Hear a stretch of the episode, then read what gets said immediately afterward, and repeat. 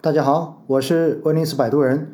今天的这一集呢，来解答一个比较及时的问题。因为今天五家基金公司联合发了一个联合声明，也就是说，五只创新未来十八个月封闭运作混合型基金做了一个特殊的安排。其实这五只基金呢，也就是俗称的蚂蚁战配基金。那大家都已经知道了，这家大的科技公司暂时不能够上市。那么未来到底什么时候能够上，现在还不好说。所以呢，之前这五只战配基金最主打的一个噱头就是可以参加这家公司的战略配售。那我相信有不少的投资者之所以会去认购这五只基金，也就是冲着这一点去的。那现在最大的噱头没有了，那么就有很多人开始后悔，说能不能把这个钱退回来。但是这五只基金全部都是封闭式运作的，都是封闭十八个月，而且原来的条款中间并没有设置可以在封闭期内进行赎回或者买卖交易的这样的条款，所以按照原来的产品设定是根本没有办法提前把它卖出或者赎回的。那也是听到了大家的这一种需求，五家公司呢之前是跟监管机构有沟通过。那争取呢，申请设立场内交易的机制，也就是可以把这些份额在场内通过股票交易系统，像买卖股票一样把它给卖出去。那么这就提供了一个提前变现、提前退出的这样的一个渠道。但是在上周的直播中间，我也提到过，这种方式其实是有损于投资者的利益的，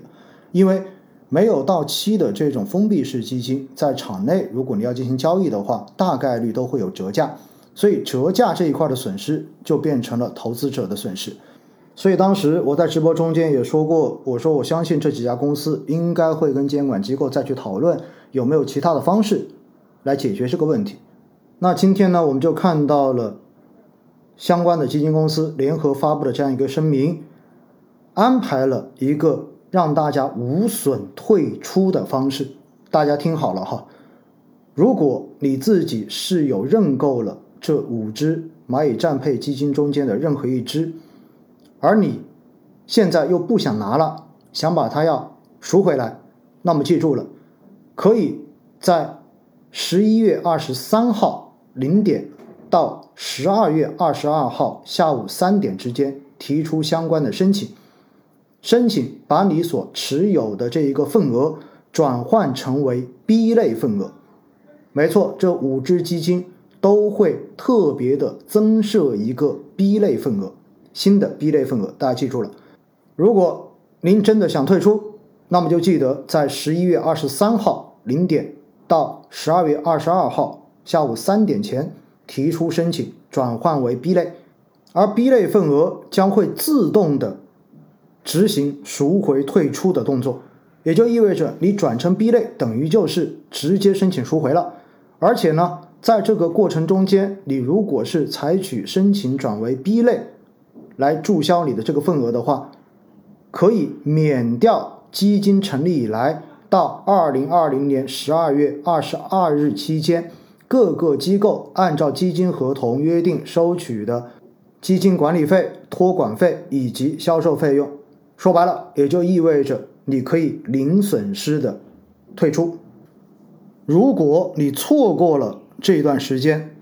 过了十二月二十二号之后，你还没有去做这个转换，那么以后如果你要在没有到期之前退出的话，就只能等相关的基金公司申请了这一个场内交易模式之后，直接把你所持有的场外份额转托管至场内，然后在证券交易系统申请把它卖出，但是这样子大概率会有折价的损失。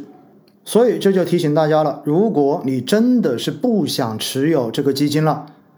那么你就记得一定要在十一月的二十三号零点到十二月二十二号下午三点期间，申请把你所持有的这个蚂蚁战配基金的份额转换为对应基金的 B 份额，自动的进行无成本赎回。